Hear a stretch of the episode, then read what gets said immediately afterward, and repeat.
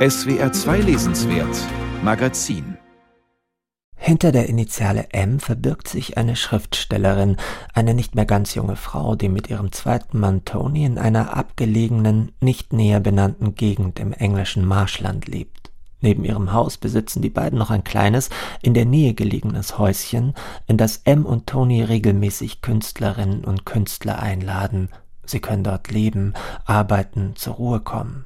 Dieses Domizil ist der andere Ort, der Rachel Cusks neuem Roman seinen Titel gibt. Das Buch besteht aus einem langen Monolog, einer Beichte oder einem Brief an ein Gegenüber namens Chaffers, fast als würde M auf einer Couch liegen und sich die Geschehnisse der letzten Jahre ein wenig gespreizt von der Seele reden. Nur andeutungsweise lässt Kask ihre Erzählerin von ihrem früheren Leben sprechen, der ersten Ehe, entscheidenden Wendungen und der Begegnung mit einem Kunstwerk, das einen fortdauernden Eindruck auf sie gemacht hat. Vor vielen Jahren, berichtet sie, sei sie in einer Galerie in Paris auf die Bilder des Malers L gestoßen. Eine erschütternde Erfahrung, die sie aus ihrem bisherigen Leben katapultierte. Ein letzter Ruck, der etwas in Bewegung setzte. Eben jene Bilder waren es, die jahrelang in meinem Gedächtnis schwelten, bis zu der Zeit, von der ich dir nun berichten möchte, Jeffers, in der das Feuer erneut ausbrach. Die Religiosität von Als Landschaften, falls man die menschliche Existenz eine Religion nennen kann. Wenn er eine Landschaft malt, erinnert er sich daran, sie zu sehen. Treffender kann ich dir seine Bilder und die Gefühle, die sie an dem Tag in mir auslösten, nicht beschreiben.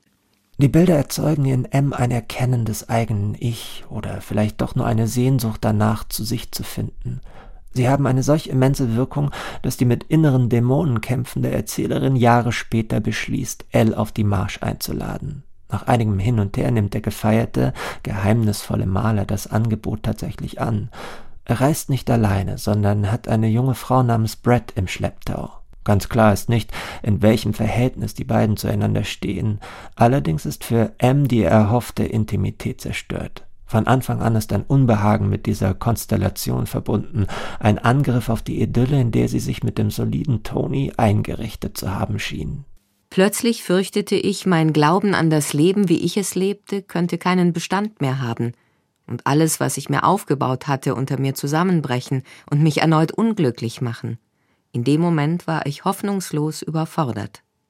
Auch Ems Tochter Justine verbringt zusammen mit ihrem deutschen Freund Kurt den Winter auf der Marsch. Es entsteht ein komplexes Beziehungsgeflecht zwischen den sechs Menschen, ein Wechselspiel aus Anziehung und Abstoßung, ein Kammerspiel mit intensiven, sogar verstörenden Dialogen. Rachel Cusk verdichtet hier Themen, die uns aus ihren früheren Büchern vertraut sind das Verhältnis von Kunst und Leben, Mutterschaft, Unabhängigkeit und Bindung. Verworrene psychische Verwicklungen und Verstrickungen, Irrungen und Wirrungen deuten sich mehr an, als dass sie ausformuliert würden. Vieles bleibt in einer fast unheimlichen Wahrheit, und Kask erzeugt alleine schon durch die abgelegene, abgeschlossene Szenerie des Marschlandes eine eigentümlich zeitenthobende Atmosphäre. Nicht alles, was hier in philosophischen, immer wieder neu ansetzenden Denk- und Sprechbewegungen angerissen wird, ist leicht zu durchschauen oder auch nur einsichtig. Vielleicht, weil die Glutkerne von Ems inneren Kämpfen nur umkreist, nie recht fassbar werden.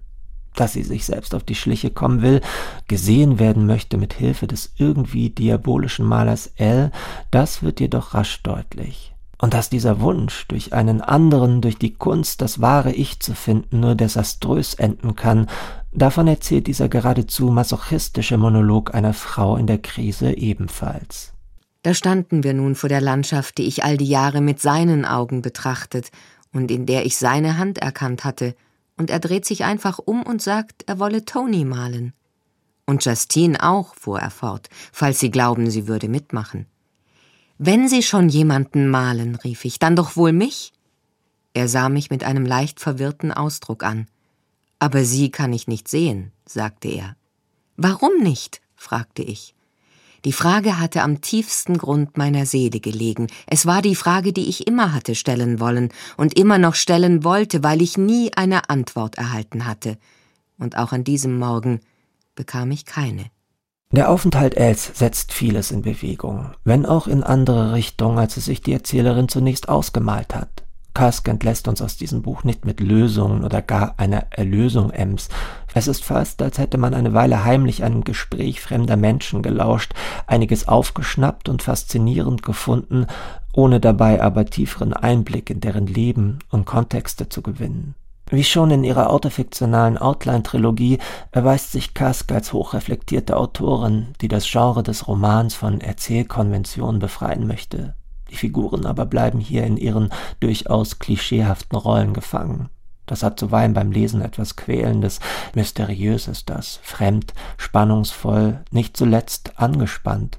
Ganz am Ende, in einer Nachbemerkung zu ihrem Buch, gibt uns Rachel Cusk doch noch einen Hinweis mit auf den Weg, wie dieser Roman vielleicht zu lesen oder zu werten sein könnte.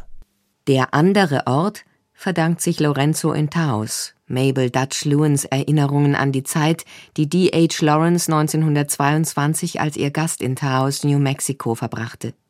In meiner Version der Geschichte ist Lawrence kein Schriftsteller, sondern ein Maler. Sie ist eine Hommage in ihrem Geist.